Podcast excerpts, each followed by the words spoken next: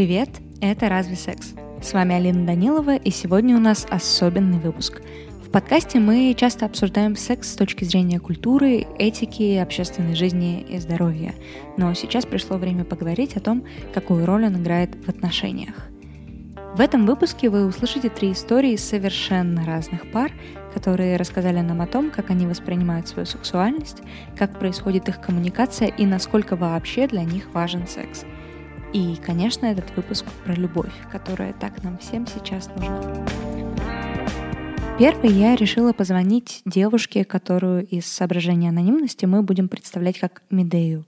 Недавно она переехала в Европу и сейчас встречается с парнем, с которым они говорят на разных языках, а их отношения начинались с БДСМ — об этом мы и поговорили.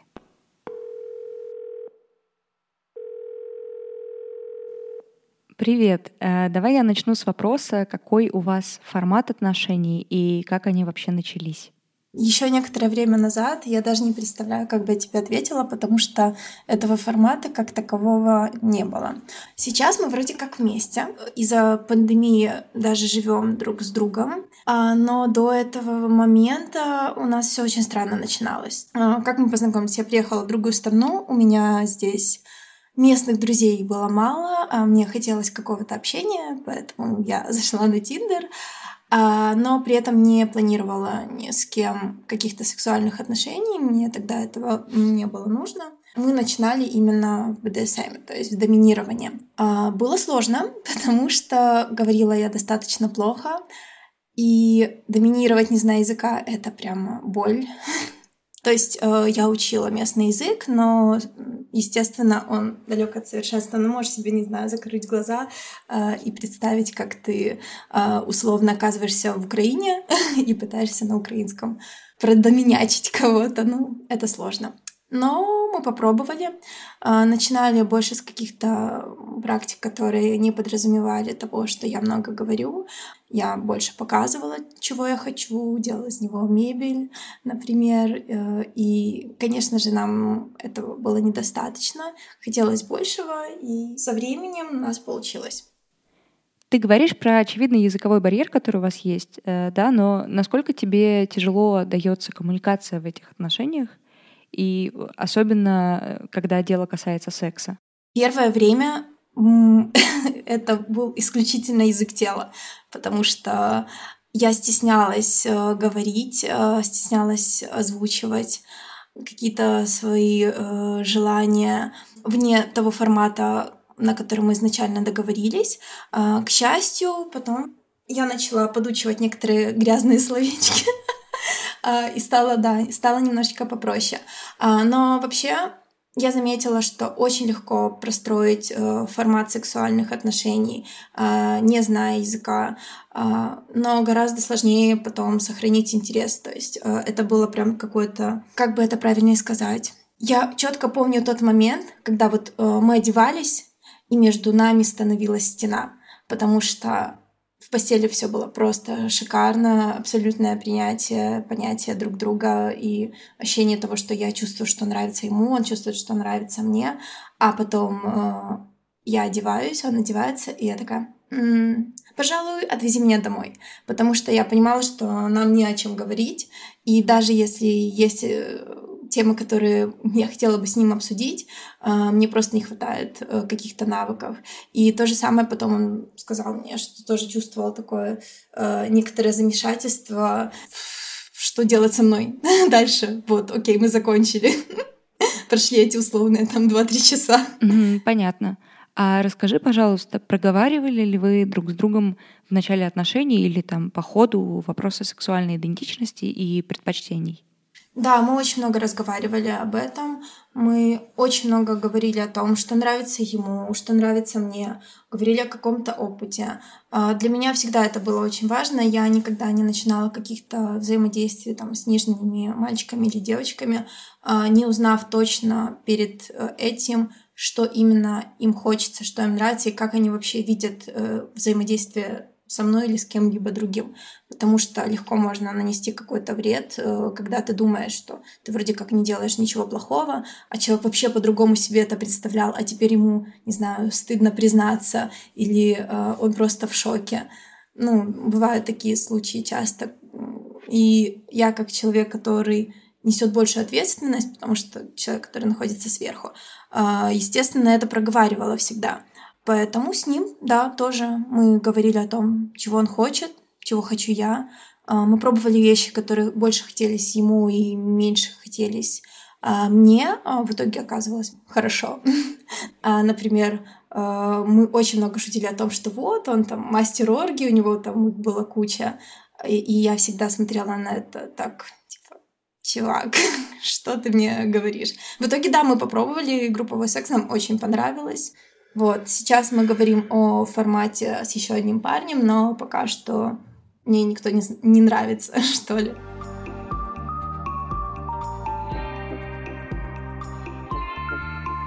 После рассказа Медеи я решила спросить все то же самое у ее молодого человека Алекса. Этот разговор вы дальше для удобства услышите в переводе Сени. Как ваши отношения начинались и в каком формате они существуют сейчас? Ну, мы встретились в Тиндере. У нас должна была быть простая интрижка, то мы оба просто искали секс. Вот, мы понравились друг другу, нам понравился секс, и мы стали, ну, больше болтать. И сейчас у нас довольно обычные отношения с небольшой, ну, не знаю, изюминкой. А, было ли для тебя сложно выстраивать коммуникацию со своей девушкой, потому что вы говорите на разных языках? И как это влияет на вашу коммуникацию в сексе? Ну, сложно особо не было, потому что она говорит уже на моем языке, и, как мне кажется, достаточно хорошо. А, она постоянно скромничает, но у нее, правда, хорошо получается. Так что да, особых проблем не было, и во время секса может быть, иногда были моменты, когда она пыталась, к примеру, звучать серьезной. И, не знаю, обозвать меня или что-то такое. И, короче, она неверно использовала слова. То есть слова означали тоже, но в определенном контексте это просто звучало забавно. Типа во время секса назвать кого-то ублюдком, в английском это просто не сработает. Ну, то есть слово все еще означает тоже, но, наверное, его можно правильно перевести, но дословно это, это просто, просто забавно. Вот, а кроме этого никаких проблем не было. Да, я тебя понимаю. Даже на родном языке, когда кто-то использует во время секса неоднозначные слова с разными значениями, это становится очень забавным, нарушает всю атмосферу.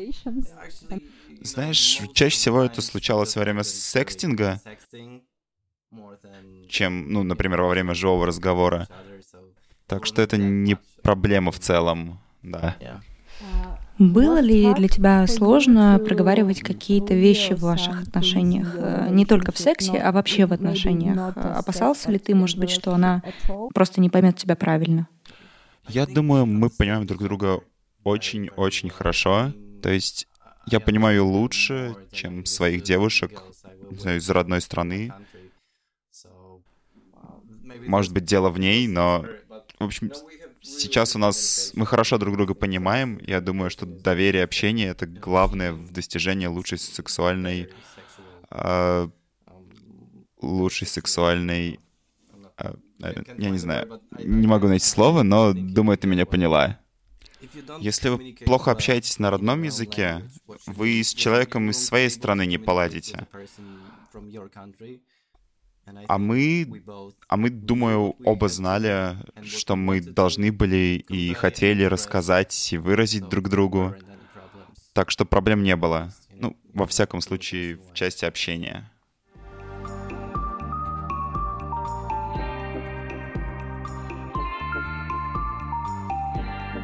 Следующая на очереди история Сони и Ники, пары из Питера. Я позвонила им, чтобы узнать, как все устроено в их отношениях. Девочки, привет. Э, для начала расскажите, пожалуйста, немного про себя. Привет, меня зовут Соня, я блогерка, и я активистка и феминистка. Привет, я Ника, я актриса и девушка Соня. Я раньше ощущала себя как э, бисексуалка, скорее всего. У меня были отношения с э, мужчиной, не, не особо продолжительные. А сейчас э, я как-то ближе уверена, что я лесбиянка, и меня это устраивает, мне в этом очень комфортно, и, в принципе, я думаю, ничего не поменяется. Просто я раньше это для себя вот до конца не осмыслила. И меня как-то тянуло всегда к девушкам, потому что у меня было много разных таких в жизни ситуаций, когда вот что-то как-то к этому шло, но я для себя это не осознавала совсем. То есть я просто отрезала напрочь эти мысли в голове и думала, нет, нет, вот мне же вот с детства говорили, что мальчики, мальчики, вот я должна что-то чувствовать к мальчикам. Хотя на самом деле uh-huh. у меня было, ну, ситуаций пять, наверное, конкретных за жизнь, когда я возможно, влюблялась даже в девушек, просто этого не понимала. Один раз, это было вот прям до начала отношений с Соней, когда мне дико понравилась одна девушка, и я была в таком мельчайшем шаге, чтобы позвонить почему-то Соне и рассказать ей это. Просто позвонить и сказать, вот я влюбилась, и все, как бы вот мне почему-то это очень нужно было тогда. А Соня говорит, а почему ты этого не сделала? Чтобы, чтобы теперь вспоминать об этом как? О таком моменте. Ну, а я лесбиянка, и я всегда знала, что мне будет... Ну, я не, не, не то, что не будет некомфортно с парнями, мне просто не приходилось ничего к ним никогда чувствовать, и всегда uh-huh. симпатия возникала только к девушкам, и поэтому я уверена на сто процентов, что я лесбиянка, и моя ориентация, она неподвижная. Конечно, я не могу говорить за всю свою жизнь дальнейшую, но почему-то мне так кажется, и я так чувствую, что она точно не поменяется. А расскажите, какой у вас формат отношений и как давно вы в отношениях? Ну, у нас э, моногамные отношения. Мы в отношениях уже где-то, ну, полтора года примерно. Mm-hmm. Вот такие вот. У нас э, возникла вспышка на пока когда мы показывали этюд в универе, у нас было задание. Вместе учимся на актрисы и сейчас заканчиваем как раз. Ну, то есть это такая романтическая театральная история. Да. И потом мы сделали этюд, и так получилось, что реально произошла какая-то вспышка, и после этого мы уже не, не смогли перестать э, как-то быть не вместе. Нас просто настолько приблизило друг к другу, как магнит. Насколько бы глупо не была, наверное, эта ассоциация. Просто прижала и вот не отпускает. Да.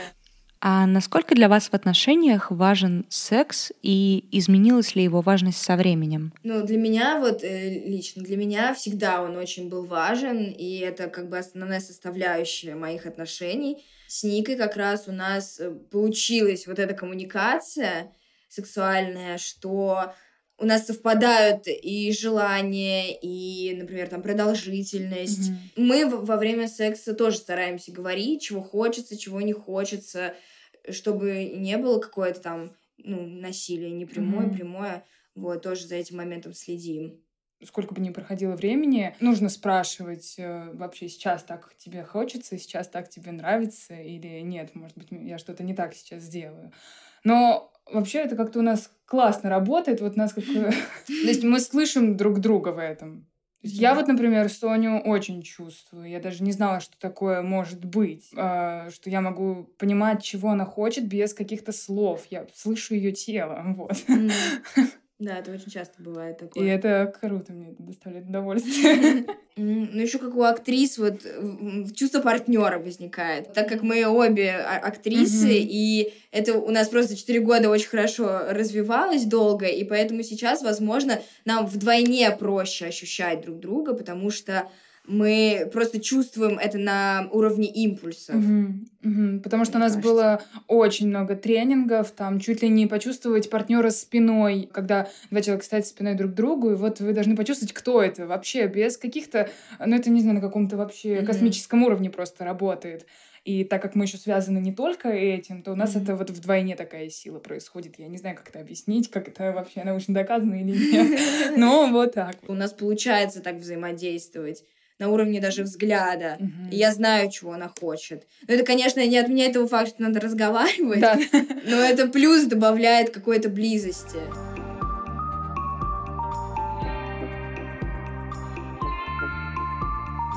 Пожалуй, один из самых необычных примеров взаимоотношений был у наших гостей Маши и Димы из Машиного хозяйства — Выпуск с ними про полиаморию мы делали полгода назад, и тогда ребята рассказывали нам с Алиной об основных принципах полиамории и о том, как им живется в полиаморной семье.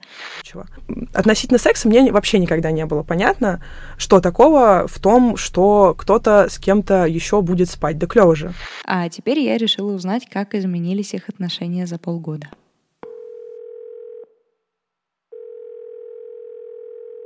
Ох, ребята, привет! Рада вас слышать. Расскажите, какой у вас сейчас формат отношений и изменилось ли что-то?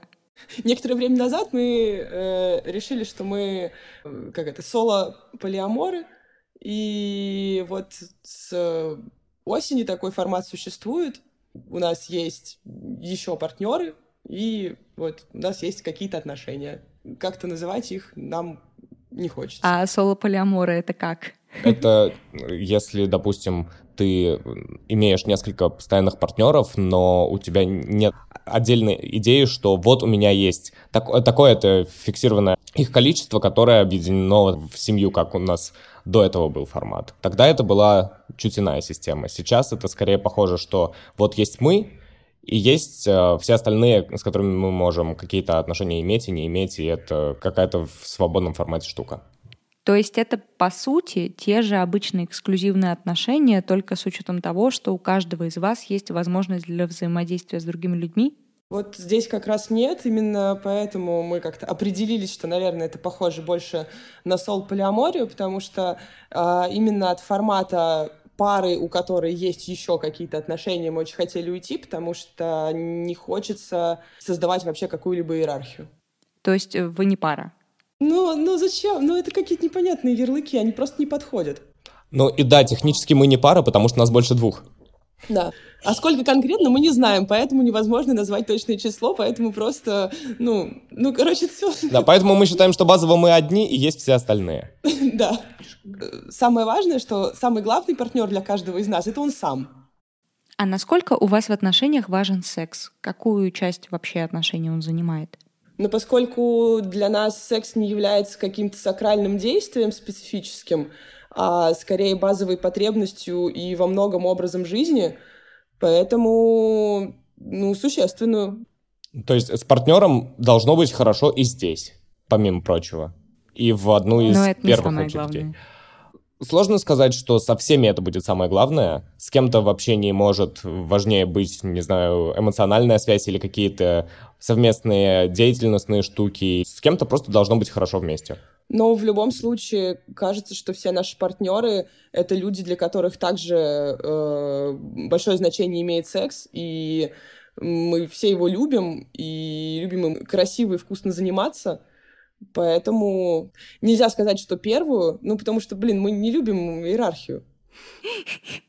Опять эти полиаморы со своей иерархией. Э, мы просто много обсуждаем, что коммуникация в отношениях — это сложно, а когда мы ее масштабируем на много разных связей, э, кажется, должно становиться совсем трудно. Вот как у вас с этим? Много ли на это уходит сил? Сил уходит много, да. На то, что чтобы все это закоммуницировать, раньше уходило больше, и, собственно, отчасти, наверное, потому мы сейчас в статусе соло скорее находимся. Ну, да. Это действительно очень много отдает обратно, поэтому кажется, что все те силы, которые на это затрачиваются, окупаются. Ну, если взять там полтора года назад, у нас было гораздо меньше опыта и в коммуникации в том числе, но с увеличением количества партнеров, разнообразных связей и э, с тем, как это все перемешивается и продолжает перемешиваться, становится легче. Мы находимся как-то все в общем инфополе, где принято учиться разговаривать, и где разговаривать это нормально, э, поэтому у нас как-то и окружающие нас люди тоже постоянно немножечко растут в этом над собой. Поэтому кажется, что сейчас, ну, у меня, по крайней мере, коммуникация именно вот о сексе и налаживание каких-то взаимоотношений в сексе занимает, ну, супер мало ресурса. Ну, по времени не знаю, но ресурс на это вообще не затратно. Угу. А какие самые тяжелые штуки были, когда вы с нуля это выстраивали? Просто очень много связей, которые приходилось каждую прорабатывать по отдельности, и плюс все еще было очень немного известно о границах друг друга, что-то вскрывалось в процессе и приходилось перестраивать. Это могло влиять на отношения не только двоих, но и большего количества людей. Не знаю, мне кажется, что вот, ну, по крайней мере, между нами, ну, ну типа, с Димой мне легче всего, наверное, ну, легче, чем с большинством. Мы имеем какую-то возможность разговаривать максимально неэмоционально. Кажется, что ни я, ни Дима не любим додумывать, Поэтому очень просто понимать друг друга буквально и не тратить силы на то, чтобы думать о том, что человек что-то имеет в виду, хотя говорит на самом деле другое. Вот, вот когда этого нет, э, гораздо проще. А расскажите теперь про вашу коммуникацию в сексе. Ну, более конкретный вопрос, пожалуйста, какой-нибудь задай. Ну, меняется ли она со временем? И вообще, становитесь ли вы друг другу более интересными или менее интересными? Сохраняется ли ценность? Ценность возрастает из-за того, что много крутого совместного опыта. Условно говоря, мы в это сначала заинвестировались и просто это все обсудили, и сейчас это действительно дает очень много сил. Частный пример.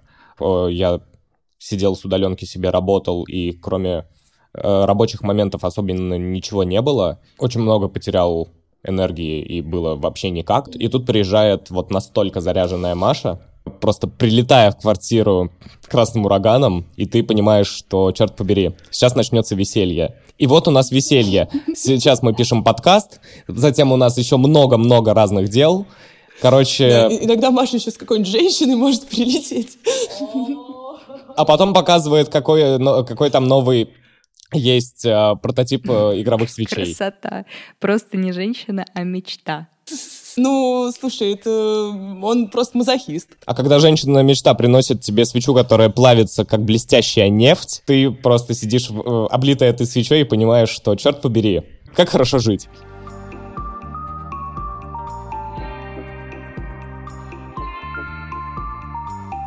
На этом все. С вами был подкаст «Это разве секс?». Ставьте нам оценки и пишите комментарии. Это помогает другим людям узнать о нас. А если вам понравился этот выпуск, обязательно расскажите, потому что мы очень старались. Не бойтесь своих желаний, не забывайте о контрацепции и любите друг друга.